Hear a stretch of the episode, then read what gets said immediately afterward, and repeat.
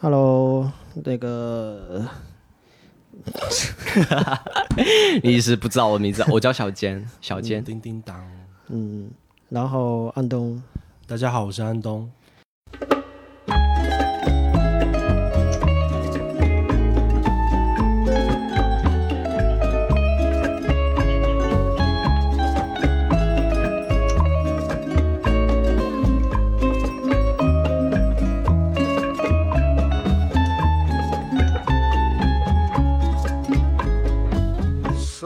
今天又是一个非常神奇的一个组合啊，和非常神奇的一个选题啊。那我不知道大家对于这个艾滋病了解多少？那我们今天是有请到了这个呃，在这个知识面比较有充分的话语权的这么一个嘉宾 不敢当。来小嘉宾，小嘉宾来一起聊。那可能呃，在节目开始之前，可能要先跟听众先打个预防针，就是 maybe 接下来的内容可能会涉及到性，或者是暴力，或者是一些可能一些令人听起来不太舒服的一些语呃 language，所以可能要。不要在小孩子在的时候收听，或者是自己独自的收听。好，这个提示就友情提示到此人。家更想听了。对，欲盖弥彰情况下，就算是小孩子，他可能就直接拿起来就听了。那其实也，我觉得也是一种，呃，某种意义上也是一种宣传嘛。其实我们就是为了迎合一个，呃，防艾滋病这个每一年这个十二月一号这个主题，然后来聚在一起来聊这个话题。然后本身因为对这个群体呃缺乏一个了解，那安东这次也是把这个小坚介绍给我们啊，我们看也可以从小坚的嗯这边的经历也好，或者说他见解这边可以稍微去了解一下。嗯，是的。然后小坚要不要自我介绍一下？OK，好奇一下你会怎么介绍自己？我他聊到介绍自己啊，我还蛮开心的，因为哦，蛮胸有成成竹的吧，就是因为最近我刚参加一个就是那个演讲俱乐部，然后哦他们也蛮哦。喜欢我的，就是他们也教我说如何去演讲啊，去讲话。那当然我是先反驳一下刚才这位主播说的，嗯嗯。就是关于说我们同志圈里面聊的话题，下关于 HIV 啊，或者是让人感觉到不舒服的话题，这个我是不认可的。因为我认为说，很多时候性它本质是愉悦的，只是因为很多原因，我们把这种愉悦的东西啊，看为是可怕的、可惧的。嗯，或者说这个过程中可能是需要把剥离开，性是性，但是这个东西 HIV 可能和这个性并没有那么好，好，好，好，那行，那我先知道我的联系之类的。我 今年是，嗯呃，十岁是二十四岁，然后我是九六年出生的啊，也算是九五后吧。然后，嗯，我是应届的毕业生啊。然后呢，诶，我现在在保险公司上班，刚上了三个月这样左右。哇，刚入职不久。职场新鲜人啊，然后这方面对我们来说是晚辈，在在工作上面应该算是没晚辈。错，嗯，未必呢，说不定在性的知识领域，我们也是他的晚辈。那一定是了，我的猜想一定是，呃，行，呃，那我就直接直导长龙的说一下关于 HIV 的事情吧，好吗？呃，对，就是这方面的知识，我们是需要去科普，还是觉得是就是大家通常来讲，其实呃民众对这个东西已经有一个初步的了解了。嗯，因为我自己是看那个每一年他在十二月一号他的这个防艾滋病这个主题，它其实每一年它都变换它的 slogan。slogan 那就是它每一年变化，我就发现不断的，就可能最早的时候是说，呃，需要怎么防，或者说怎么怎么让大家引起注意和注意了之后，大家让大家不要呃呃呃因此而产生很多的恐惧心理，不必要的恐惧，或者对这个群体有有这种呃负面情绪。那可能慢慢到了现在，呃，这几年的主题，尤其今年的主题，完全就已经好像这个事情已经不需要提了。嗯，因为今年差不多是好像出了一个主题是有点像是艾滋病和这个新冠肺炎，就是这叫做一个也算是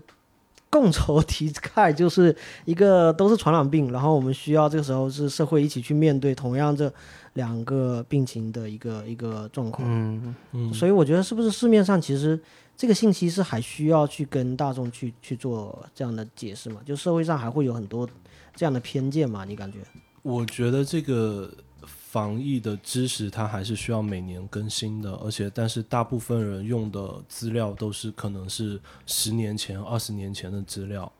嗯，我刚刚其实也尝试着去网络上搜了一下，我发现也是很难找到 精准的信息，就这方面信息特别少，可以说在网络上。是的，是个很奇怪的事情。其实，嗯，我跟小坚的认识其实是因为一个很神奇的人物张景雄。呃，是什么什么人？小坚要不要介绍一下？OK，可以。呃，这其实就要聊到说我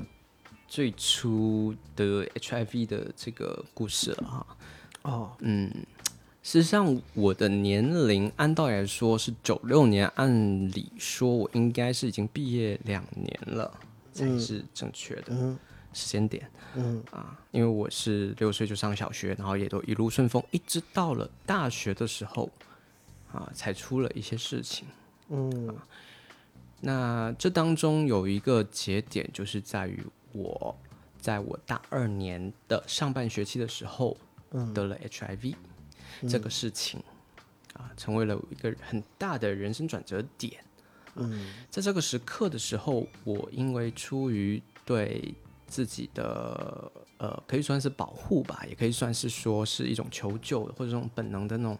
嗯。呃，就是那种当时也算是对这个的不了解，嗯。所以我就去跟我的教导主任，当时的教导主任说了这件事。啊那我教导主任当时也年轻，而且他也不怀恶意，他就是因为重点也是他真的也不了解，她是个女生嘛，嗯。然后她是有出过国去加拿大回留学回来的一个很年轻的一个当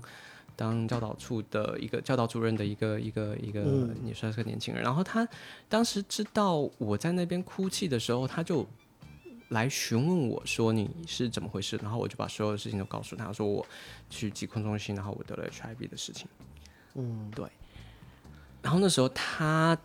当下是，他其实我我之前的时候已经有跟他出轨过了。我跟他说，因为他其实是一直发现我当时是有旷课的行为嘛，然后来跟我聊，然后问我说是不是找对象，我说我对啊，我有对象。他说我对象是谁啊？我说我是一个男生。其实某种程度上，我觉得现在的人对于同性恋这个事情倒是不会非常的抗拒，尤其是现代年轻人，嗯。但是他们对 HIV 的了解还是知之甚少。嗯。所以当时他当下第一反应是为了出于保护我，他觉得说，按照他的经验来说，如果出去留学的话，因为我们那个学院是要留学才可以拿到学位的嘛，他说这个很有可能会去查这一项，而如果查到这项，你可能会导致说你毕不了业，所以希望我能够呃做出一个选择。嗯然后他，我当时真的很无助，因为我不知道该怎么办，要不要跟学校说，校方说这件事。然后他就出于好心就说了，说了，然后他说了之后的结局嗯啊是比较可惜的，校方选择的决策是退学。哦那至于退学的缘故，是因为他觉得这会影响到学校的名誉。对他有学校有直接的表达说，还是说找了一个借口说你这个时候就应该退学了，校方的方式是叫做动劝退。主动退的就对了。我每次跟人家讲这个故事的时候，就像蜻蜓点水一样，就云淡风轻的讲过去了。但是我知道说，那那一段时刻的时候，我的确是有非常大的压力，而且我相信，其实这种故事发生在不只是像我这样的应该会有一些相当多。应该会有一些愤懑吧，我觉得就是，就算如果说我是在那个年龄遇到这样的事情，我觉得可能是愤怒也好，或者是那，就你是怎么就是就走过来？当然你说的是肯定可能云淡风轻了，就是一个、嗯哼，对，因为我也是第一次听这样的一个故事嘛，就是我也觉得呃，是这样哈，就是我们学院它是有一个是学费相对于比较高的啊，它是有点类似像于说成绩不一定要达到很高，就是给人就是有点商业化的那种教育的，就它是有一点类似像说是合作办学，他对分数的要求不高啊，基本上讲的不好听点就是现在很商业化的这种。就是教育的钱多出一点，对，大概是这个意思。我相信很多省份也有类似，包括很多名校，它里面有这样子的合作项目。嗯，所以在那当下，其实我我现在回忆起来，我觉得我很对不起的人不是我自己，是很对不起我妈妈，因为我觉得其实那钱是我我父母付的，对吧？是是。那成绩这方面不是我自己考，但是回过头来想想看，我知道的学校里，我身边同学里面有。出现那种正取的学生，他靠自己的成绩考上了很不错的学校，或者是说在工作当中靠自己的能力获得了一份很不错的工作，但是由于 HIV 的这件事情，让他失去了呃读取学位，或者是失去了工作的这种事情，嗯啊，我内心其实是非常愤怒，而且会有伤心的，对，而且我有迫切的感觉，我有这份责任，而且我有这份意愿，就是要告诉别人。嗯，所以刚才安东说的是那个老师是吗？就是他的这个不是不是，张景雄是另外一个人。哦，是另外一个人。抱歉抱歉，我脱掉了。就是张景雄是怎么个出现在我生命当中呢？他给我的改变是我对 HIV 这件事情的看法。哦，我之前的时候得病之后，我只有悔恨。我认为说我是做了一件对不起我家人、对不起我自己的事情。呃，我认为因为我家是基督徒嘛。嗯，我家是基督徒，那他们都会觉得，尤其是我们在教会里面的认知，都是告诉我们说，诶，同性恋是罪，啊，是一个必然会下地狱的结局的一个罪。嗯，然后呢，认为说这个东西是，啊，是不是基督徒的群体里面也有某一部分是偏保守，比较相对保守或极端保守的？嗯，这么说吧，嗯，基督教。这个体系它是因为已经经历了很多的很多年的这样子的一个层层的这样子的一个发展，所以它必然会有很多流派，对啊，对，必然会有很多的不同的这个对于性啊或者对于这个的宽容度的差异性。嗯嗯，那我可以这么跟你说，大概一个比例就是我找过七个牧师，嗯，这些都不是专门的同志的教会的牧师哦，嗯，就是普通的教会的牧师，七个，嗯。只有一个，而且还是一个外国人，他会跟你说支持我。哦，不，不是，他是支持我。哦，去统治教会，并支持我同性性行为。其他所有六个全部坚决反对，而且认为认定这就是罪，没得没得商量。刚才的那个张景雄，我刚才提到了对吧？他是一个公益人，他进入我生命当中的最大的对我的一个帮助和一个转折，就是告诉我同性性行为。是可以接受的，是是一件不是一件羞耻的事情。他也是基督徒，嗯，他给我一个非常大的一个信心，是这样的，嗯，他自己不是牧师，但是依靠着他的这句话，我有信心去跟所有的教会里面的牧师去争论，而且他也告诉了我很多的关于圣经里面的一些，嗯，可以拿去辩驳啊，或者是拿去。当为利刃的方式，而且他告诉了一句话，他说：“你要学会借力。”这是我印象中最深的一句话。他说：“你不要靠你自己的力量。你想，你只是一个二十四岁的小孩子，某种程度上你还是个……哦，那个时候我才二十岁。你某种程度上你只是一个小孩子，你你讲的话，别人会愿意相信你吗？是。你为何不借助别人的力量呢？嗯。然后他推给了我一个当时呃，现在也也有活跃在同同志圈里面的欧阳文峰牧师。他是马来西亚的，是马来西亚吧？是 是马来西亚。我我是马来西亚跟新加坡有时候混在一起。马来西亚的一个同志牧师，他很早就在教会里面公开他的身份，并且去参加同志游行。他后来又参加香港的跟台湾的同志游行。我插一句啊，他是不是有来过厦门？嗯，经常来厦门，而且有一次我还在飞机上遇到他，然后那个时候是不认识他的，他身材还不错，当时以为他是。舞蹈演员，他不是舞蹈演员，他是我知道黑带，他是那柔个跆柔拳道手，道是哦，跆拳道，跆拳道哦手黑带。哎，我是这样，我就有点点印象，就是早年在曾厝垵还是在哪边有参加一个活动，嗯好像是好像是这么一个，我忘了他的名字，可有可能是同一个人。然后他，我记得是他，小光头，他是个光头是吧？是的，那应该可能，肌肉男小哎光头可，能就就他了 啊！是是是，他的故事也给我一个很大的鼓舞吧，因为他自身的故事是这样，他因为他是一个可以算是有外籍人嘛，然后他、他曾经有找过一个很漂亮的老婆，是一个白人，啊，然后呢又是一个很漂亮的女生，也很喜欢他，也很爱他，嗯，但后来他选择告诉了他发现了自己的兴趣，并且告诉了他自己的妻子，让他妻子也获得认同，他们也没有孩子就是了。然后他们最后就很和平的分手，并且还帮助她找到了她现在男朋友是一个黑人，嗯，一个黑人。那其实我觉得故事蛮震撼的，因为在我们的常识里面会认为说。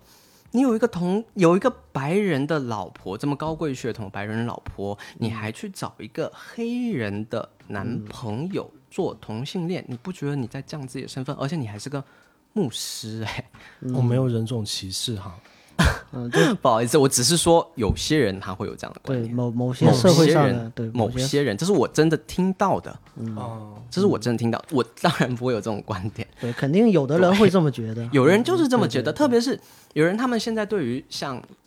黑人或者是印度人，嗯，他们都会有抱有这种思想。我承认我有一点偏白左的政治倾向。啊，我之前也跟人家有聊过这个方面的问题。嗯，对，我们不聊这方面的东西，可以好的，收回来。对收回来。所以我是在一个疑问，就是你当当时得 HIV 是因为就是一次意外的性行为这样吗？嗯就是当时是在学校里面，那这个是跟学校里面的同学吗？还是对？呃，事实上，我是跟社会外的人，我是跟社会的人哦去发生关系、其实我的意思是，这个个这个源头就是啊。被你、你你被传染的这个这个这个源头是是一个社会人，但是嗯。我自身是社会人传染我的。嗯。但是我必须要告诉你，或者告诉如果在场有观众的，听众就是、嗯。对听众的话，呃，你们要明白一个事情，就是尤其是如果你还是同性的这个圈子里头，尤其是男同性恋的话，你们一定要记住，尤其你们如果是还是学生的话，嗯。啊千万不要认为社会上的人比学生要干净，或者是说觉得学生就会比社会外的人要安全，这个观念是错误的。哦对，这个观念是绝对错误的，因为事实上，就是我知道的这个呃 HIV 的这边志愿者这个团体的信息来看，嗯。啊，社会上得 HIV 的人，嗯，他们如果是有意识的或者性工作者的话，他们得这个 HIV，出现很严重的情况下的概率是比学生要少的，而且这几年来，学生校内学生的 HIV 携带的人数是直线飙升。嗯这个是不是就到了一个比较核心的问题？就是在这种进行性行为的时候，是不是安全套能够极大程度上的去避免这样？没错，是的，呃，但是以往的宣传教育有一个误区，就是在于，呃，把 HIV 和性乱和一些呃特殊人群做了绑定。嗯那学生往往认为自己的接触的圈层或者是自己的爱情是比较干净的，哦，还然后比较反而就疏于防范。有一种还有一种浪漫的一个想象，然后他不他觉得自己不是外面说的那一群人。是的，是的，哦觉得自己是这个很干净的，嗯，这个是应该然后反而就成为了嗯重灾区，就可能重灾区数值在飙升的一个灾区。呃，啊没错，是这样的。哦，了解了。呃，得这个病对你来说，呃，生理上会有，现在会有一些哪些什么症状吗？就是所谓可防可治啊，可什么这个能能治吗？在回答这个问题之前的时候，我想要跟你就是讲一个比较有意思的事情哈，嗯。或者说是可以当做是一个比较跟话题有关的一个事件，嗯，就是不知道有没有很多人看过那个美国一个动画片叫《南方公园》。哦，Central Park 啊，对，啊，不是 Central Park，South Park。好吧，就其实我不知道他英文名叫什么，但我知道里面就是演的是一对小孩子的故事嘛。嗯，它是有点成，他是成人的动画，就是几个小孩每天说脏话，就是对，基本上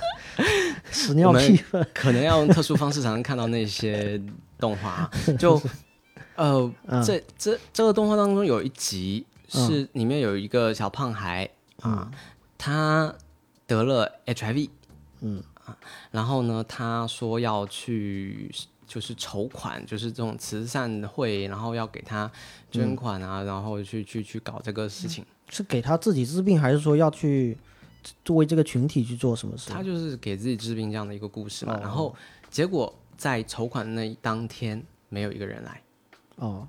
啊，你知道他其实讽刺的地方是哪里吗？就是在美国，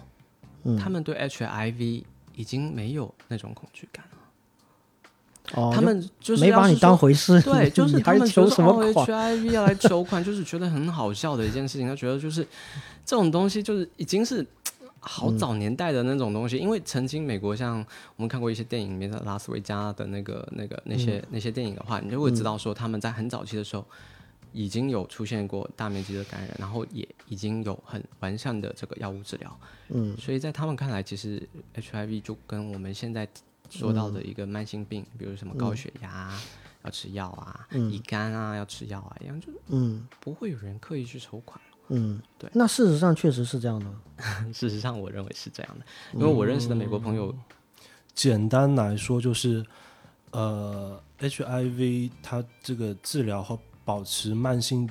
病的健康状况的这么一个情况，比糖尿病要好控制的多，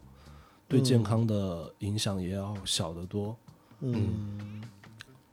也是靠药物去，可能他要意思就是说，他频率不并不需要像糖尿病、高血压那样每天吃药，要每天吃，要每天吃是吧？但是现在也有长期的药物。哦。我们现在已经有长期的注射型的药物啊，只是在我们国内这边不普普不普遍啊，因为它那个经费会比较高，成本的问题。对成本的问题，但是国外的话是有人会已经开始使用这类的药物了。嗯，我们现在中国使用的是大多数都是我们的一线药物，是免费的那个抗病毒药物，可以在疾控中心免费发放。哦，疾控中心去去的。哦。那那你刚刚我回到这个问题，就是说我自己身上有出现什么症状，我会告诉你，嗯，没有症状。我跟你说，就是 HIV 得了之后到现在为止，我吃药物的反应那个有，但是 HIV 给我自身带来的症状一项都没有。呃，那你当初是怎么发现的呢？这其实是一个很有意思的话题，我觉得可以跟你说这个经历，因为这个蛮重要的。我没想到这一点啊，这个其实蛮重要的。是啊，因为其实当时我出现了尿道炎，但这个尿道炎不是因为 HIV 给我造成的，而是我跟我发生关系的那个人他自身是有淋球感染这一类的哦疾病的。然后我那个时候就有种意识，觉得说我应该去测一下了。哦，那个时候我测一下，我带上了我一个直男的朋友，因为我有一个直男朋友，他有去嫖娼，嗯，然后他跟我关系很好，我也跟他出轨了，然后所以他他比较轻车熟路去医院查，不是他不轻车熟路，恰恰是我知道，我去查了，我告诉他说 C D 四在哪里啊？哦不，那个 C D C 就是我疾控中心在哪里啊？那时候我们在在厦门的翔安嘛，然后我们就一起去了，嗯，一起去了，然后我们两个的结果你知道是什么吗？都是阴性。查出来都是阴性，你知道为什么吗？嗯，因为那个时候我刚好是在窗口期。HIV 有一个概念，其实就是在于窗口期，也是因为 HIV 这种特殊的这种病理机制，所以给人造成的往往不是生理上的恐惧，嗯，而是心理上的，嗯，心理上的恐惧给人感觉就是非常可怕，因为 HIV 它这个病的特殊性。就是你在感染之后，我记得我当时去测的时候，是我跟那个人发生关系之后的一个星期，仅仅一个星期。我跟我的直男朋友一起去测的时候，我们出来的结果都是阴性，而且也跟我身边很多出柜的朋友说了，因为我我的舍友当时是发现我有这个尿道炎的事情，他也很害怕。啊，然后那个时候我跟我的那个直男朋友，我们几个都认识嘛，然后就就跟他说回来，结果告诉他哦都是阴性，然后他也不担心了。但那个时候其实我没有意识到，其实我是窗口期。嗯，那我当时也不知道，对我不知有这种道窗口期这种事对情，嗯但后来我认识了一个学长，是就是真的就是就是真的找到了爱情了，可以这么说，就很巧。我其实非常感谢，我可以很说，我很感谢上帝。那个时候我刚好找到了一个很爱我的一个学长啊，然后呢，我跟他同居了，嗯啊，他同居了之后，我有就是在我跟他同居之后的差不多大概就是一个星期的时间里面，那所以差不多已经过了一个月了哈。我的之前那个跟我发生关系的那个男生，嗯哼，跟我发微信说他测出来的结果是阳性。嗯那回到那一天的时候，我我记得当时我跟他发生关系的那一次结束之后，我我甚至给了他钱，你知道吗？我跟他他跟我讲说他在圈子里面的那些故事，说他现在是做类似像 MB 这样的一个一个，就是我们说的 Money Boy，就是说男妓这样的身份啊。哦然后我出于就是对他的一种同情，而且那个时候我是第一次当一号的角色，对我是第一次做公的这个角色。然后我出于一种就是想要关心他的方式，还塞了他一百元。我记得我当时是这么做，我当时就真的很想，小资好低哦，这个 就是给了别人一个路费而已嘛。不是学生嘛，学生学生好的，好的，好的，嗯，然后呢？那个时候我就建议他说，你一定要记得戴套。但是那个时候我觉得 HIV 离我好远啊，就那时候完全不会觉得这个病就在我身边。然后那个时候他给我发信息说他得病的时候是得阳性的时候，我跟我男朋友就是我当时的男朋友是刚交往一个星期。嗯。那个时候我就突然间身体抽了一下，我就震了一下，因为我跟他发生关系的时候我是没有安全行为，而且他也做了一号的角色，嗯。也就是说我们之间是有互相发生肛交行为，而且我既是插入方也是被插入方，嗯然后都没有做安全措施，都没有做措施，而且其实我们当时是有安全措施的，他主动提出来说他不想用安全措施，并且用唾液当润滑液的方式，唾唾液当润滑液的方式来和我发生关系。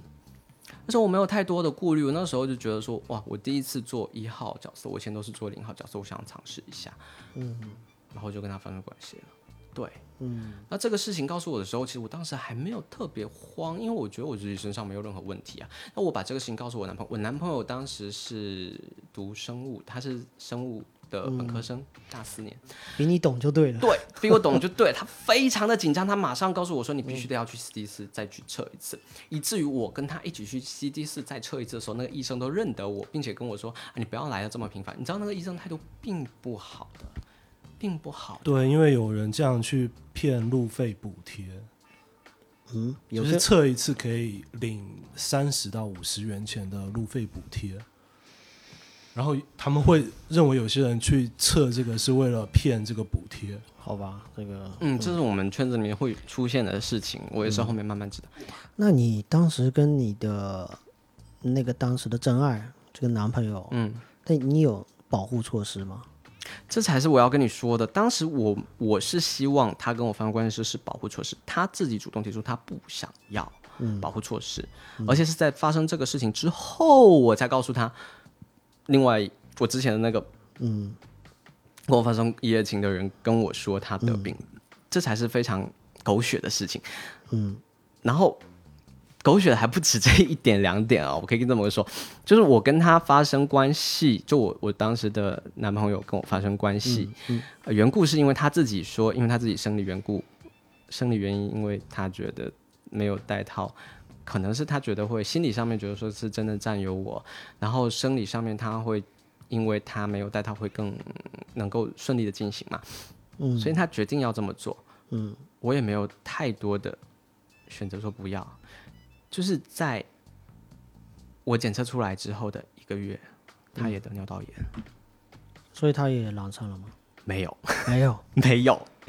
这这很有意思，因为他嗯感觉松没有气。当他没有当那个被插入方，他是做一号的角色，在我们的哦，圈子里面，我们他是当但其实这个概率跟零和一这个其实并不算特别大，差异并不算特别大，嗯，百分之零点几的差率。呃，是我之前的时候认识就是安东的一个朋友嘛。嗯其实我认识安东不只是在张景雄，在张景雄之前的时候我就认识他另外一个朋友，他有跟我讲过说关于一和零嗯哼，传染的那个概率。我当时不能理解说为什么一号有可能会被传染嗯啊，然后跟我说，因为我们的男性的生殖器当中的龟头，外生殖器当中的龟头是属于很薄的，它是没有双层保护的。嗯对，所以它是比它类似肠道一样的那种结构，它是很容易被细菌感染的。也就是说，做一号也是会被感染的，而且概率不小，不会比零小特别多，会小一些，但不会小特别多。但是我是就特别不能理解，就是你们为了这个这种呃体验和这种欢愉，就是选择不带套这个，你现在会觉得这个事情会怎么说呢？这么跟你说吧，懊恼。我那个朋友就是告诉我说要带套的那个朋友，他他当时是他是台湾人嘛，是我安东是我安东是安东的一个死党，他说是安东死党。然后那个时候我跟他认识的时候，他的观念很特别，他跟我说：“你放心去玩，没关系。”跟其他人跟我说不一样，那些其他的。圈子里面，我们的人都是跟我说不要去做这些事情啊、啊！你要洁身自好什么的。那我我知道说这些观念，嗯，是假的，因为他们自己也会这么做，哦，是假的。但是但是没有一个人跟我强调说要戴安全套。他跟我说你要戴安全套的同时，还跟我讲了一个事情，是讲他身边的一个小男孩，跟我差不多年龄，嗯，也是去发生无套的高危行为，后来四种病都得了。啊，我们圈子里面说的艾梅尖磷大礼包，还有这么奇妙的这个四种病啊，对，就分别是艾滋病、艾滋、淋病，淋球感染嗯，啊、梅毒啊、尖尖锐湿疣和梅毒。对，哦，突然间就没用的知识又增加了。这可不是没用的未必知识。对你来说是没用的知识。我跟你说，我身边的直男朋友也是呃对我听友来说，对听哎友来，我告诉你，这不是绝对不是没用的知识。我身边的一个直男朋友是我的舍友，嗯哦、我可以跟你说，我舍友除了那个直男朋友，他是去找找跑仓的时候嘛，嗯呃，就是后来找我的，就是因为他有出现了小凸点在他的龟头上，然后问我关于嗯这个尖锐湿疣的事情，哦就说他们其实是更无知的，你知道吗？他们是也会害怕的。嗯，对，这绝对不会是说是没用的知识，就是这个是我很反对的。这种群体是。啊、无知总是同样的、相同的无知，就 就是对，嗯但很巧的是他，他没有的，他只是其他的疾病。呃，很多来询问我，为什么他会知道？其实他不知道我是同志，也不知道我是感染者，但是他知道我在这个十字哦、红十字的这种这种团队里面有做过事情，然后他也很清晰的知道说我我对性病的了解很多，所以他会来问我。嗯，对，然后我也告诉他说，你但是他的恐惧不是在于说他有发生高危行为，他一直都是戴套的，而且就像我跟你说的，其实从事性工作者里面，他们的对于这个的概念会比很多学生更高。是。对，但是这种恐惧，就像我们说恐爱的恐惧跟恐性病的恐惧，嗯。它其实并不是对于安全套这种行为的防护的无知，而是对性病本身的无知。嗯，懂吗？就是说，哪怕他已经有做了安全行为，但是出于他自身的那种罪恶感，以及他对性的罪恶感，以及他对性病的无知，嗯，导致了他的恐慌。嗯，他来问我，这个恐慌其实跟呃，甚至跟乙肝、甲肝，就是大家对很多事情都很恐慌，就认为只要是接触或者是怎么碰到，就是传染什么的，反正大家都会这样想。嗯。嗯，对对，我是我是觉得有点类似，就是大家会对那个恐惧的事情，其实是类恐惧是类似的，就是我会担心不管是乙肝还是艾滋还是怎么样，就甚至同性都会传了。反正我就就是敬而远之。这个我要跟你说一个关于国家政策改变的事情。嗯你要知道，在比较早期的时候，嗯乙肝和 HIV 对于公务员考试过的人是都一样的，只要你嗯想要当公务员，检测出来乙肝呈阳性或者 HIV 呈阳性，全部都拒绝。嗯嗯，但是现在变了，嗯变了。乙肝我是知道变了，通过，但是 HIV 因因为现在你查到，但是你可以选择就是在 HR 那边你，你不应该因为这个受歧视嘛，或者是受到这个拒绝嘛。但是我知道现在的 HIV 依旧是拒绝的，甚至他会说我不拒绝，但是务虚有的名义不录取你，因为录取的名号是在他那里的。对对，了解吗？其实考公务员这件事情，对于大多数人来说，它并不是一个什么呃大众需求，而只是说对于疾病的恐惧，对于每个人都是一样的。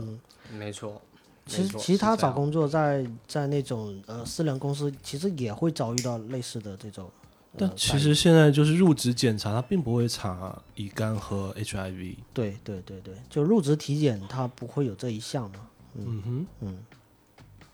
那其实我在思考，或者说我身边人告诉我说，关于为什么公务员考试或者说公务员的录取里面把乙肝去掉了，但是没有把 HIV 去掉的事情。嗯，其实某种程度上就是人们对乙肝的恐惧已经没有像曾经那么大，或者是说由于很多人的不努力啊，将乙肝这个东西基本上完全从人们的认知当中去除掉，不会对它产生那么大恐惧。就是恐惧还是有恐惧，就是你、你放到某些人群，就是因为中国如此之大嘛，就是一定还是有很多的人群对这很多的事情都是很恐惧的。没错，但是说乙肝它已经在一定程度上，包括呃，包括乙的就是乙肝的疫苗，包括很多人可以去嗯有这种抗体的产生来去抵抗，就大家会觉得，呃，我自己反正有抗体，我也挺安全的，就某种意义上，嗯。呃，这个其其实对疾病的恐惧还有一点就是，呃，在长期的宣传教育当中，把疾病和道德绑定在了一起，然后某种程度上，他恐惧某种疾病，同时也恐惧成为这个疾呃疾病绑定道德的那么一个人群的恐惧。嗯，是。是的，他害怕自己成为被道德指责的那一群人。嗯 我觉得安东讲的非常的好，他非常直直的，就是表达了我想要表达的意思。嗯，对，好像你们都是有做过这方面的志愿者的工作吗？嗯，做过编外志愿者。对，编外的，我们都不是专职的。对，那所以志愿者要做哪些就是这种具体的工作去，在这方面去做一些，如果说我自己作为志愿者的部分，我更多的其实不是告诉他们说那些关于硬性的知识，尤其是理论的知识，而更多是情感上的那种倾听，哦或者是给他们鼓励。这个这个部分，其实在我们这个群体里面，我可以说是更为的重要。嗯我之前遇到过那种刚得病的，然后没办法释怀的人，给我抱怨整整两个小时。嗯那其实啊，我自己的性格，我是属于说别人讲话，我就会直接怼回去的那种，对吧？就是基本上就是说，我觉得不舒服了，我就会直接讲回去。但是面对这些人，我就仿佛变了一个人一样，我会像一个，就是仿佛变了一个性格一样，就变成像鸽子一样，就是很认真的把它就听像像个牧师，对，就像一个倾听者，就不再是那个，因为我知道我曾经有过那样子的经历。OK，说回你那一段经历，抱歉，你是说什么？就是你刚刚发现自己的 HIV 这件事情，然后当时的时候，张景雄算是一个很重要的角色吧。那其实另外一边的你是怎么接触到他的？哦因为他是一个就是全国的一个相当于是一个非常公开的呃 HIV 的志愿者，嗯，他自身也是一个携带者，然后他还参加过一个很棒的综艺节目是，他是乐嘉的徒弟吧，哦，他是那个超级演说家里面的。嗯，他去参加过这样的比赛，对，也许是因为他有那个枪，所以没有过，不知道。反正我觉得他很不错，真的，他有这个勇气站出来说，嗯，而且他在全国内陆各个地方去有说，呃，简单来介绍一下，他是在其实鸡尾酒疗法发明之前就已经染上了 HIV，而且当时已经发作成为了呃艾滋病，然后入院治疗。当时这个疗法并没有出来，就基本上是一个嗯白鼠，可以这么说吗？也不算是小白鼠吧，但是当时就很薛定谔，嗯，就是你这个治治的好还是治不好是没有定数的。嗯，好吧，呃，这几句几句话里面我有三个问题，嗯哼，一个问题是什么是鸡尾酒疗法？嗯哼，好的，鸡尾酒疗法其实就是指说，嗯，HIV 治疗的方式当中，现在目前就何大佑就是，就我们也算是亚裔的一个医生发明的，在我出生的那一年，九六年的时候发明的，嗯，这个最目前最就是可以说是最最好的治疗 HIV 的方式。当然，后来骨髓移植那些就不用多说，就是现在目前最普遍的，呃，这种治疗方法，它就是通过药吗？还对，通过为什么称之为鸡尾酒？就是因为鸡尾酒它是分成的，嗯对不对？它有三种，有时候会有很多种颜色，对不对？嗯然后呢，它这个药物针对这个病毒的发展的每一个节点，嗯就是他们的就是 RNA 复制里面的呃逆转录啊、转录啊以及复制啊，这各个节点的三个节点同时进行控制。哦嗯因为 HIV 它的特殊性，它是原它也是这种冠状病毒，它很难以去嗯解决，而且它变异性很大，这就是为什么一直发明不出来相对应的疫苗的缘故。但是还有另外一个缘故是最主要的是，因为它攻击的就是我们的免疫细胞。嗯。啊，所以说如果你只是用单一的治疗方式，会使得这个病毒潜藏在人们的免疫系统里面，然后在某一个特殊的时段又发作起来，又死灰复燃起来。哦。对，所以现在这个方式就是我们通过三个阶段的同时把控、同时控制，使得这个病毒的休眠在体内，对休眠在体内。所以在这个九六年之前是没有这种没有这种疗法，疗法，哦那个时候还是绝症。绝症。呃，那你刚才还有一个说到说 HIV 到艾滋病，这中间是两个东西是吗？嗯，它是不同的病程，病也是也算是不同的疾病吧。嗯，我不觉得是叫不同疾病，应该是同一种疾病的不同阶段呃啊，不同同一种疾病的不同阶段嗯啊，就像梅毒，它也一样有三个阶段啊，甚至四个阶段。因为梅毒的四个阶段分别是隐性梅毒，嗯是没有任何现没有任何症状的，然后一期梅毒、二期梅毒和三期梅毒，嗯，那就像 HIV 一但但。但但是它也都带传染性是吗？嗯，就是它是不是就就有的它是什么它有爆发期什么，有的是在传染期什么之类的。这么说，HIV 它在最初阶段的时候，我觉得这个部分其实很好的部分，是因为如果你上过高中的课程的话，这部分是属于考试必考必考的内容。好的，那个知识点啊，对它呃，以下是知识点啊，就是说它有这几个阶段，第一个阶段叫做我说的呃窗口窗口期，嗯，对，在窗口期之前的时候，其实还有一个期叫做应这个反应期，应急反应期，就是会出现窗口期之后吗？啊？真的假的？我记得是先应急反应，然后再窗口期，然后再那个，先窗口期、应急反应期，抱歉抱歉，这段剪掉，就是先 对，是先窗口期，然后接下来是进入一个我们称之为应急反应期，就是说这段期间的时候，人们会突然出现一些类似像感冒一样的症状，但是每个人的症状不一样，而且更可怕的是，或者不是叫可怕，就是更奇妙的是，其实事实上有百分之五十的人这个其实没有任何症状，哦，就是没有应激反应期。嗯，对，所以其实你刚刚也提到一个我的疑疑问哈，也不是疑问，就是我还第一次知道，就是呃 HIV 它是和冠状病毒，它是它和现在的新冠是同一种同一个家族的，家族的，嗯就好像冠状病毒它就是一个可能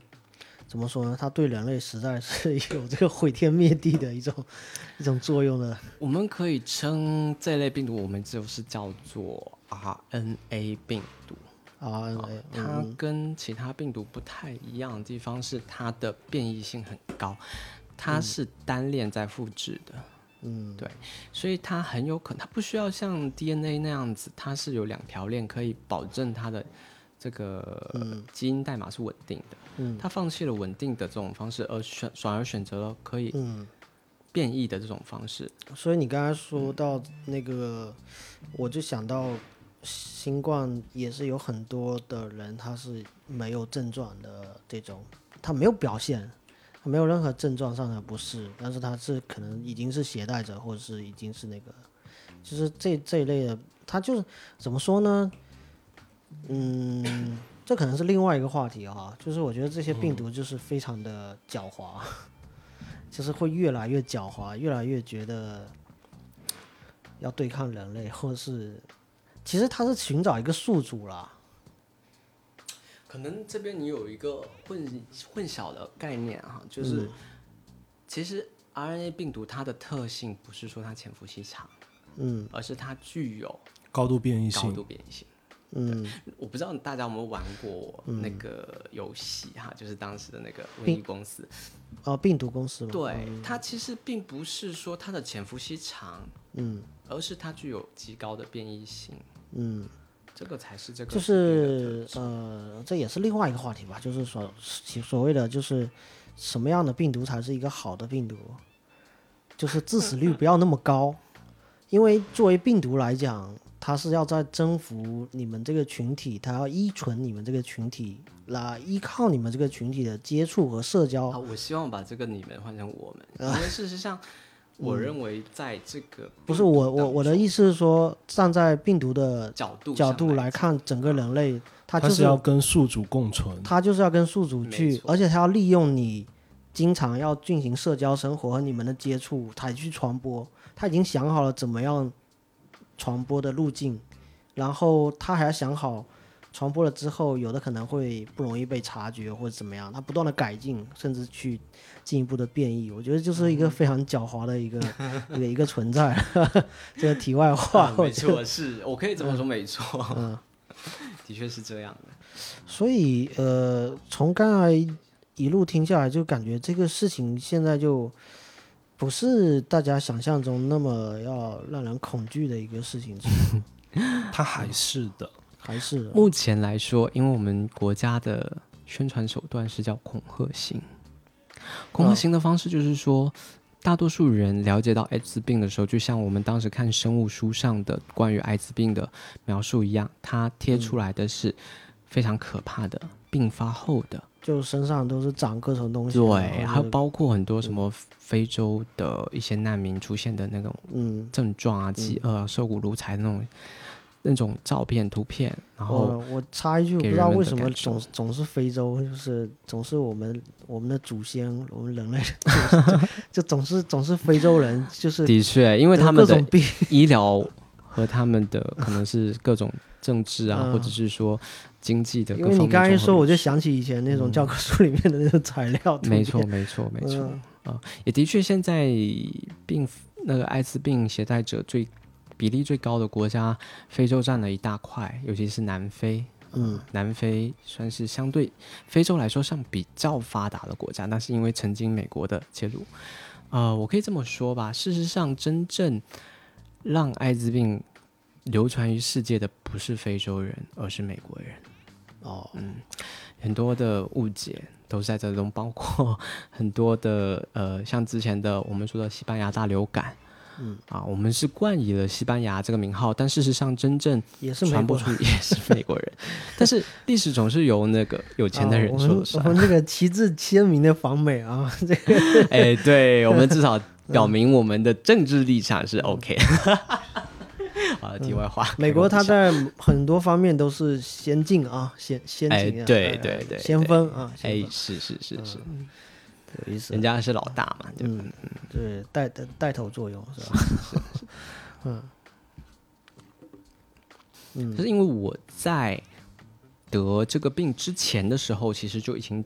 有在微信上搜索关于同志的这种组织嘛，因为我很想融入这些圈子嘛。嗯那这些圈子当中，也不是所有都是那种不带套的酒保啊这类的这样子的，嗯很就是性工作者啊这样子的层级的人，在同志圈里面有非常多，我可以用 我之前咨询心理学家他们呃不咨咨询心心理咨询师的时候的那个标签，他们认为说这种是叫做比较呃好的团体、高级的团体啊，嗯比如说像什么呃有那种亲友会啊，还有包括高级吗？相对来说嘛，还有类似像什么呃基督教的同志组公益组织。那我当时其实有受到很大的帮助，是在于这个基督教同志公益组织里面嗯认识的一个朋友啊。那他也是跟我同一个大学，但是我们是在不同的校区啊。然后那个时候他有跟我说过，他自己是呃，后来我跟他说了这件事情，他有告诉我说，他之前在重庆，然后她的前任男朋友也是携带者，她自己是阴性，而且她自己是一个很标准的呃志愿者，HIV 志愿者，对，嗯。他有着非常纯净的灵魂，我可以这么说，我可以毫不吝啬的表扬他，赞美他啊，他他帮助了我很大，在我得病之后，给了我很多的鼓励和帮助，啊、也是因为他是基督徒的这个身份啊，然后就跟我妈妈有聊到，啊，也让我跟妈妈之间的关系啊有了一个更好的缓冲的这个缓和的这个阶段，也让我母亲看到说，其实，在同志圈里面也有非常棒的，不是说都是嗯。他想象的那种嗯。很淫乱啊、很脏啊，或者说很放纵的群人，也有像他这样的一个很虔诚的，而且很善良的，而且很上进、积极的基督徒。呃，就基督徒之间会这样互相的一个影响，或者有的人会产生这种正面的影响。我觉得就是基督徒之间相互的那种认同，好像嗯，这个呢就好像是别的群体他就可遇不可求，或者说他他他享受不到的这种。就如果没有这样的一个背景，就如果说你还是你，但是你不是有这层身份的话，那是不是就很难遇到说？这样一个人来介入到你生活里面来提供这样的帮助。我的意思是说，这个社会上还有很多这样千千万万的是这样可能携带者或者是得病的，他是不是会比较难接受到某种意义上这个呃介入啊，或者是安慰啊，或者是什么的？其实这个不一定吧。我当时去参加武汉的，也是也是 HIV 的这种志愿者的嗯。这个团体的时候，去参加他们那个，呃，也是张景琼邀请我去的。那他们有跟我说，你必须承认，就是在中国有很多做的不够好的地方，嗯，比如说像 CDC，就是我们所有的疾控中心，嗯，他们给予你的是非常简单的，然后非常官方的，非常的没有官僚主义的的，对，没有温度的那种，哦，没有温度的那种帮忙。嗯然后这一类的组织，它是私人的，但是他们有提供这方面的帮助，嗯比如说心理上面、心理层面的。嗯那这一类的组织，我认为说是很有必要去发展的。嗯啊，也是我们目前我认为是很匮乏的。这类的组织和团体，不是简单的只是人文关怀，它对整个社会的贡献是相当之大的。嗯，呃，我大概理解你的意思，就是可能呃，这种官方组织它是可能就把你当一个病人，然后他该做他分内的事情是啊、那其他东西可能就是额外的啊，那可能他也没有这个嗯各方面的资源啊，或者是这种去去去，或者是驱动力去做。嗯哼。但这个事情是需要由生理和心理两方面一起去介入的一个事情，是吧？是的，可能心理还比生理上的还更重要啊。没错。嗯呃，其实有很我认识的一部分的边缘人物哈，嗯，就对我刚才想提这个事情，我就哦觉得因为这样的话，就是你自我感觉是被边缘化的一个过程，是吗？我认识的边缘人物，我可能要提回我之前跟你说的传染我的那个人，嗯。我对他没有任何恨意，嗯。我甚至觉得他是可怜的。啊，不是因为他长得很好看啊什么，甚至他我其实他长得并不是我喜欢的类型，某种程度上是这样的，嗯，但是他后来我在圈子里面才知道、啊，就是他其实很早以前就知道他是携带者，嗯，对，也就是说他是知情的，他是刻意的，对，嗯。啊，但是这个故事又有一个故事，就是告诉我的那个人，他非常的喜欢我，想要跟我发生无套性行为的时候，那时候我还没上药，我跟他，我跟那个朋友说，他也是个他也是个酒保啊，我跟他说我是携带者，我还没有上药，然后呢、是谁谁谁传染我的，因为他们是同一个圈子里的人。嗯。然后他就告诉我一个事情，就是当时他们那一波的朋友一起去做检测的时候，他已经是携带者了。嗯就是我告诉他日期的时候，在那之前的时候他已经是携带者，然后他是可以来传染我。这个时候更有意思的是，那个想要追求我的人，当着我的面直接跟他妈妈出柜了，然后他的意思是说，他就是要跟我发生关系，，what？他就是这个意思。他就是说，他要跟我发生高危性行为，而且就是不带套，而且他的意思就是说，我要做他男朋友，就这嗯么夸张。然后这怎么让人理解呢？这我的确也是非常的惊，因为他自己是阴性哦，他自己是阴性，嗯哼，他当时非常的喜欢我，然后我告诉了他这个事情，原本的意图是希望他能离开我，但结果在那个时候，他竟然告诉我说，这个传染我的某某某，他很早以前就已经测过了，也就是说，他们这一波的人是不介意的。甚至某种程度上，他们这一波人是无所谓的。我可以证明说，为什么他们无所谓，是因为整整过了三年之后，我又遇到了这个男生。这个男生告诉我说他已经携带了，那时候我已经把他删掉了，你知道吗？然后后来我看他他我要去某个酒吧的时候，他告我遇到他，然后他带我去那个酒吧，然后呢，我问到他的时候，他跟我他主动跟我说他已经携带了。然后我时候问他说：“那你干嘛不去上药？你为什么不去治疗？”他给我答案让我很惊讶，他说：“我为什么要治疗？我活一天是一天。”就这样跟我回答。他他我觉得的这是一个很很另外的一个话题，就是好像一个人的自毁倾向，这是跟这个疾病其实没有什么关系的，嗯嗯，他只是借助了这个疾病在进行他的自自我毁灭。的一个过程。呃，事实上，我当时在我得病，并且知呃，在我还没得病之呃，在我还不知道我自己得病，但是我知道那个对方已经得病告诉我的时候，我依旧是劝导他去上药，但是他告诉我的是，他还想要再拿钱，因为他没有拿到一千块钱，他没有办法进行药物治疗，但是他的一个很奇怪的借口，甚至某种程度上是非常可恶的，因为。他在那个位置上，他告诉我说，他不敢回家拿身份证，因为去疾控中心领免费的药是需要户口本以及要有一千块钱的支出费用的。治疗费用就是哦国家给你免费药之前是需要但，每个城市不同嘛。那至少在我们城市里面，它是需要大概有一千块钱的体检费用的，就是测你各种有 CT 它啊是一，个，肺肺功能肝功能。个一个借口，它是他是可以有这个钱，但是他不想去做这样的事情，是吧？我认为，如果他对自己的生命是足够尊重的，他不至于会凑不出来这笔钱。呃，甚至我认为说，哪怕哪怕说，这个社会给予他一定量的关怀，或者说对于这类边缘人物有足够多的照顾的话，他们不会做出去。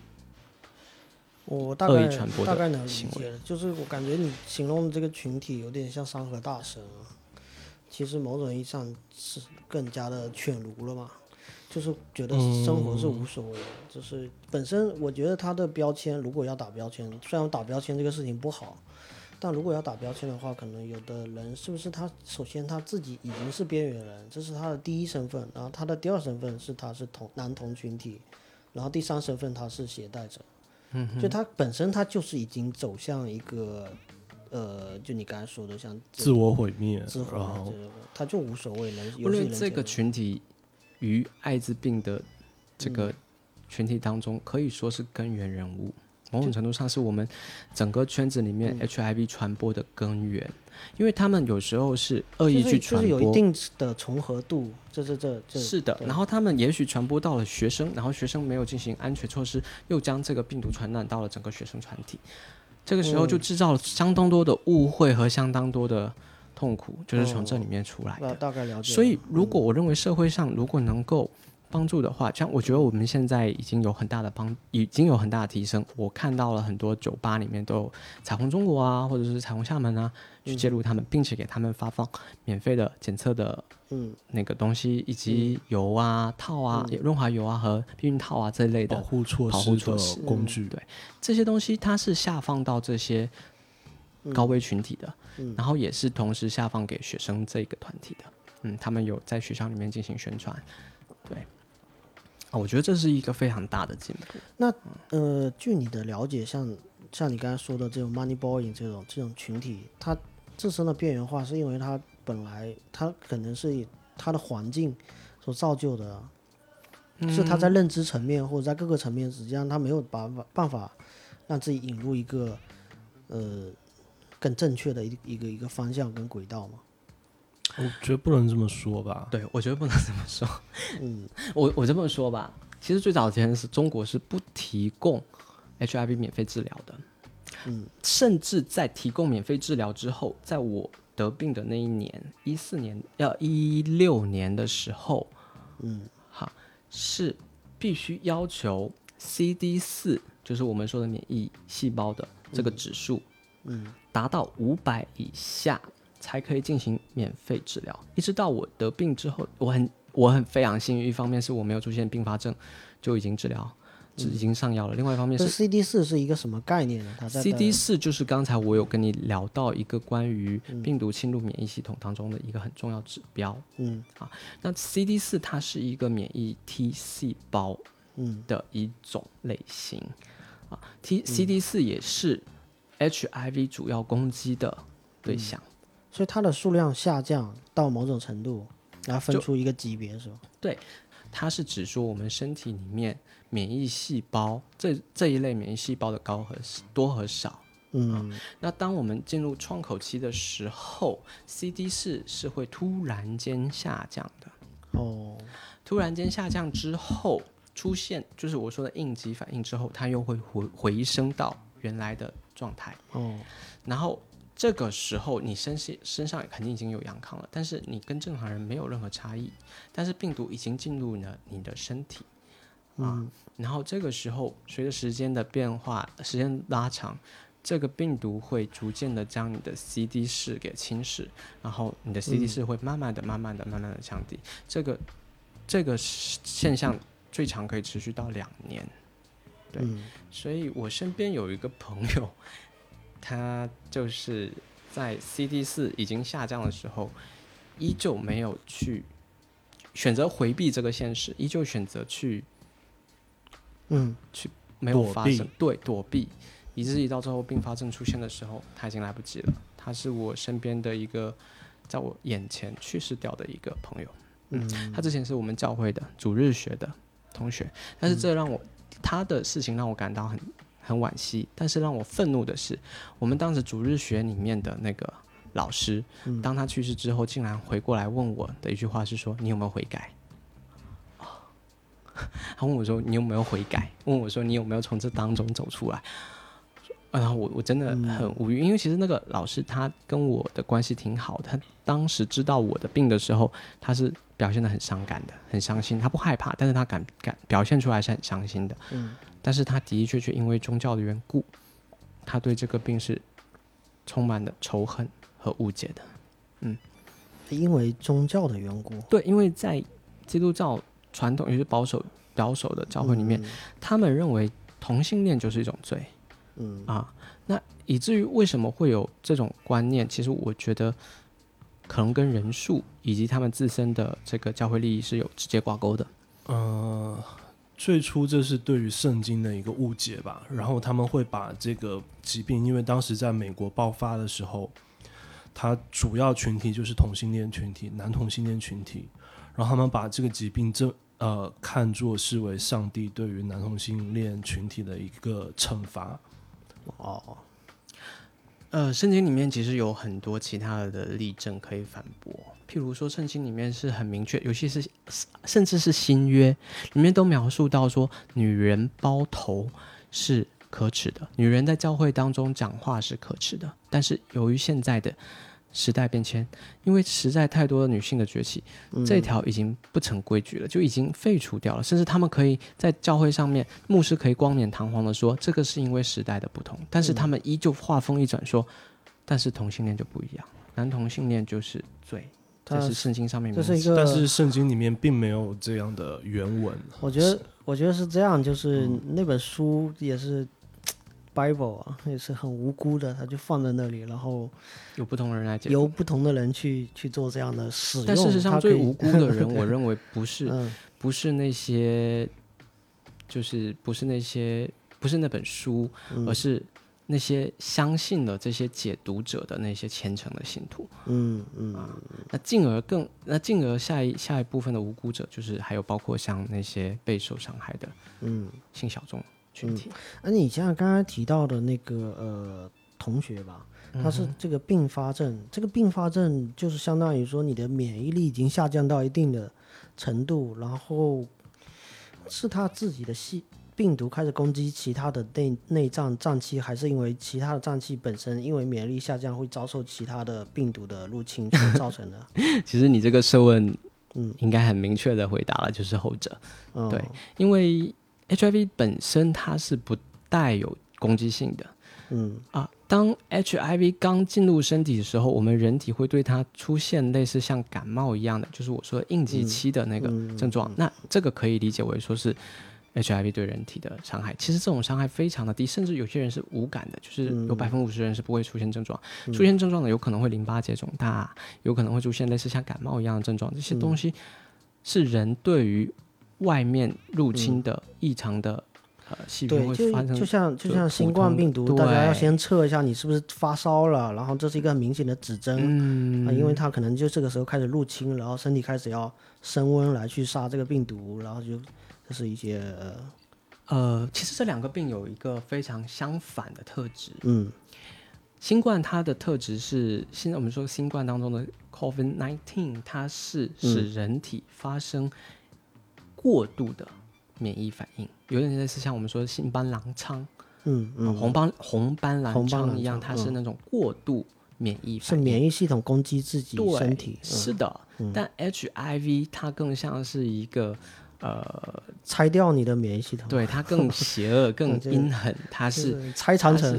对，它不是直接让你内部发生叛变，而是将你内部的指挥官 CD 四，嗯。CD 四这样的白细胞，嗯，去摧毁它，并且让 CD 四去繁殖它自己的病毒。它摧毁的是 CD 四，哦，嗯，它摧毁的是指挥官，摧毁的是警察。某种程度，它是相当于发动一场体内的，嗯，无政府主义者。呃，简单的可以用艾滋的中文翻译来。总结一下，就是获得性的免疫系统缺陷。嗯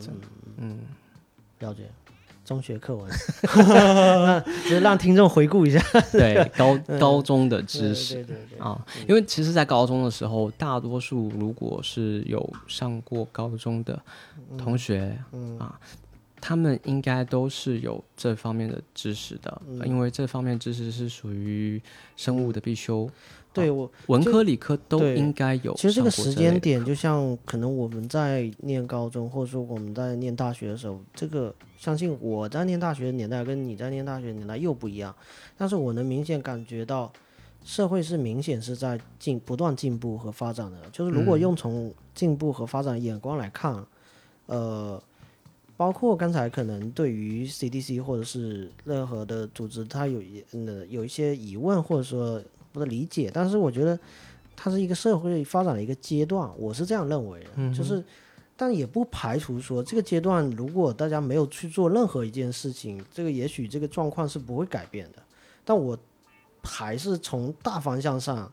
表示说，未来一定会走到嗯，也许更好一点的一个一个状况。要我我自己是内心是踹着哦，我知道你、你想表达的意思啊、嗯。呃，事实上，我认为，嗯，大的方向上，就像我们说的，科技它嗯，肯定是会进步的，对，一人方面是科的技，政治对，政治体系肯定是会越来越好的，嗯，但是我们常常会忽略掉了那些嗯做出牺牲或者是贡献的人，这些人其实是起到了一个非常 key 的一个部分。嗯，我们会认为说总体的方向是变好了，但是却认为说，哦，这些人只不过是时代洪流上的一颗棋子，比如像很多大大小小的那些嗯。嗯公益人士，或者说因为 HIV 得病的这些、这些人物，其实在某种程度上是非常重要的。嗯。啊、而且我认为，如果一个好的政府或者是一个好嗯。的社会，它应该是这一类的人越多，它的这个进程会越嗯快。同意，嗯而且我觉得这一类的人应该要有一定的保护啊，就是我们要给予这一类人更多出现的可能性啊，而不是去压制他。对，不是说哦、呃因为这个是一个敏感话题，然后我们因为为了不引起轰乱啊，或者是不了为了不引起一些动荡、动荡啊，嗯然后选择压制这一些人的出现。嗯，我觉得这样是非理性的。嗯，对，我看其实那也许不知道这一群人他背后要经历多少的呃压力吧，但是像我前面你们提到那个光头的那个欧欧阳啊，欧阳文峰牧师，对我就是我还记得他也是一一个非常有人格魅力的人。就你刚才说你是也有去参加演讲课之类的，我觉得像像这样一个人，他本身他的能量场也非常的强大。他就是一方面他自身能够进阶到某个呃 level，然后呢，一方面可以带动到呃，包括是听他讲话的人啊或者什么，我觉得他那个那个作用好像他自己可以把自己弄得很好，这种感觉就是，我就不是这样的内心强大到这样的人，可能也没办法去做这样的事情。嗯哼，嗯。然后其实我会觉得说，之前我看过，不知道说之之前有一部很火的美剧叫做《致命女人》嘛，啊，哦，对，哦。当中其实有一个非常受中国观众欢迎的一个角色，就是那个刘玉玲的那个，对刘玉玲，其实她里面的故事描述的也是她有一个 HIV 携带的丈夫，后来 HIV 他他因为当时的那个年代。年代没有治治疗的方式，最终结局是她丈夫必须得选择安乐死。在她安乐死的那个时候，那个这个她演的这个角色哈，嗯。叫 Simon 是吧？嗯哼，，Simon 好像是，嗯。他跟他跳了最后一支舞，嗯、然后非常坦然的面对和他离开的这个过程，并且在这之前的时候，更让人感动的是，他们在同样他们是那个富人圈子嘛，嗯一起去呃参加那个富人团体的时候，他们这个事情已经被知道，就是她丈夫的事情已经被别人说出去的时候，嗯这位女性她用她最大的能，就是最大的包容以及最大的反击，去面对那些歧视和质疑他们的、排斥嗯他们的那些同样的富人圈的人。嗯我相信这一幕对于我们所有的只要是 HIV 携带者看到的话，都会非常的感动。嗯，而且我也很欣赏这样的人。嗯，这样的人如果能出现在我的生命中，或者是我可以成为这样的人的话，嗯嗯，我会很乐意。你现在会认为 HIV 携带者是你一个很重要的标签吗？嗯，如果他是我的一个标签的话，我必须得承认，他的确是我的一个标签。就像就像就像说，我承认同性恋是我的一个标签，嗯，对吧？我承认客观事实，你对你你想我不会去。说这个东西不存在，因为这这的确是一个现实的，就是一个真实的东西，它不是一个我们可以去逃避的，或者是说掩盖的东西，而是，嗯这不是说我我我们自己做了多少，嗯，对吧？但是可能有的人会选择去逃避，或者是至少不要去表表露出来吧。对，因为正常一个男同群体，如果是和呃异性恋群体交往的，就平常社交的过程中，嗯哼，我又不会他是想和你产生要乐划清界限的。对，那那我一般来说，如果自己是携带者，我也没必要主动去跟异性群体去讲这个事情，嗯哼，对吧？就本质上就是客观上我没必要讲，但我如果主动讲，那其实可能是一种态度或者是姿态，或者说更诚实的一个某种表现。是的，嗯，所以小坚你是怎么样开始？就是小杰你是怎么样开始呃公开这个自己的这个身份的？嗯，这当中你有什么样的心路历程吗？这当中，你说我心路历程就是说说我面对这个，异就是异性恋，或者是面对这个世界，选择嗯一个季度公 公开一次，对，而且还是有有指标的公开这。有 这么定向的，我我觉得有时候我去公开这个事情，有一点点说是带有一点病态式的去公开，但事实上，我在这一些公开的过程当中，不是一帆风顺的。它的确是会有点类似像上瘾一样给我的感受。我不是全部都是成功的，一就是凭借着自己长得很可爱啊，或者是说让别人就是很容易接受我有说你说的成功是指就是说公开了之后，然后对方没有跑掉，或者是对直接给你拉黑。有。啊，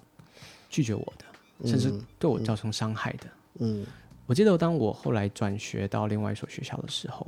玩狼人杀的嗯。那个第一个星期，就第一个星期，我开始跟一些朋友玩狼人杀，嗯。在那一桌的狼人杀朋友里面嘛，我盯着一个男生看了一段时间，然后我没有想过他也是嗯。同志，但是那个时候他跟我聊天，就是才认识第二天的时候，他喜欢我，并且跟我表白，但那个时候我还没有上药，而且我也不敢跟他说我是携带者。那个时候我很害怕，我看看就是缓缓的表示出了有点想拒绝的意思。他跟我说了一句话，他说他给我一个保证说，给你给我一个星期的时间，让我做他的男朋友，他是这么说的。但嗯那一次我没有，就是我自己承认我自己没有，就是其实我那个时候对一方面是对自己这个病的不了解，另外一方面是，呃，我也的确很久没有这种性的性的这种。就是也是有对这个需需求啊需求的。需求啊，他跟我是有，我去了他的宿舍，嗯。并跟他睡了，没有发生关系，嗯。我们有拥抱啊，然后我是躺在他旁边，嗯。但是因为我的个性，我第二天的时候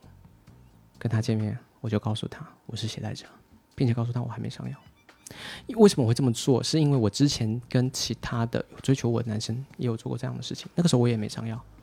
但是那些男生都非常的喜欢我，他不会因为 HIV 这件事情，有的甚至是对 HIV 都不了解的人，嗯他们依旧选择接受我、包容我，给了我很大的鼓励。而这个男生刚好又是我喜欢的类型，我想说，我是不是可以尝试看看，试试看？但是很伤感的是，嗯一可能是因为一方面他年龄比较小，另外一方面他可能他没有那么的喜欢我，有可能真的就是因为我跟他过早的有出现这种很暧昧的这种嗯肢体、肢体上面的这这种接触，然后他因为恐惧就跑开了。呃，开始的时候我们还有一段很纠结的关系，后来过了不到一星期，他就已经选择把我删掉了。对，那是一个我非常痛苦的回忆。我对他的那种复杂的情绪是远远超过于那个传染我的人的。对痛苦的点在于痛苦的点是远远超过于那个传染我的人，因为传染我，我甚至不会觉得这个点在于哪？这个点在于说，我不能够接受到就是一个爱我的人，他就这样子离开我，就是说，只是单纯的因为这个原因离开我。对，其实某种程度上是我是舍不得自己，我觉得是这样的，我对自己的这种，呃，就可能我爱的是我自己吧。对，我我觉得蛮主观的，因为嗯，因为那个传染给他的那个人也是非常之自我，是。就是我这样就是我给你就给你了，对，但是我真真实的表达，就是我的感受，在那当下，我是远远的超过于那个传染我的人 OK 带给我的伤害，好。以至于到后面还继续有更糟糕的事情，是因为那个安东的那个死党知道我很伤心的这个事情，推了一个也是携带者的朋友给我，嗯，但是我跟他的关系并没有处好，嗯，因为我那次跟他约会的之后的那一天，他依旧惦记着他前男友，他前男友是个日本人，然后他那个前男友呢跟我长得挺像，但是他性格跟我不同，而且他自身因为得了这个病之后，对他自己造成了很大的情绪的创创伤，所以嗯。我跟他的关系也是不欢而散，嗯，就给我加加了很多重的伤害在里头。对。嗯而且我可以很明确的告诉你，我身边的例子来说，大多数一个携带者和一个非携带者，我们称之为阴阳恋的同性关系当中，嗯比较多的是那个携带者不能够接受自己嗯跟他的关系，而不是那个非携带者不能接受携带者跟他之间关系。像我之前说的，之前那种现现象其实是很少，大多数情况下来说都是携带者觉得自己配不上嗯非携带者，更多是自自我认同的问题，而不是被别人接受与否的问题。嗯，没错，我觉得他总结的很好，对，但是非携带者可能很很多的，他其实就他不只他并不了解，呃，整个呃，分两种吧，有了解的和不了解对的。有了解有不了解的，有的是真的被真爱冲昏头脑，就是觉得这的是去他的，有的，有的，有的，嗯，就我听讲，我听这个小金的故事里面有好好多就是这种为了真爱，就是就是很不理性的人、啊，很不理性啊。我，我会分辨的。如果出现那种很不理性的人，我是觉得是直接就是嗯不接受，然后离开的。对，嗯这个是我很确信我会这么做的。嗯对，我觉得这样不理性在这个群体里面就非常，就本来就这个就已经很危险了，然后会变得更危险，就是这个。哦、那我可以就是可以用一个就是知名女人那个刘玉玲里面的一句话哎，来结束，可以吗？可以，对就是刘玉玲在那部剧里面的这个角色，她说过一句话，说社会的改变不是少数人改变了很多，而是多数人改变了一点点。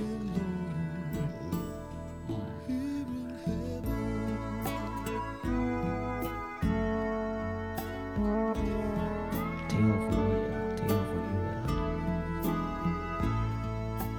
还好，我做播客也就是改变一点点。好的，好的。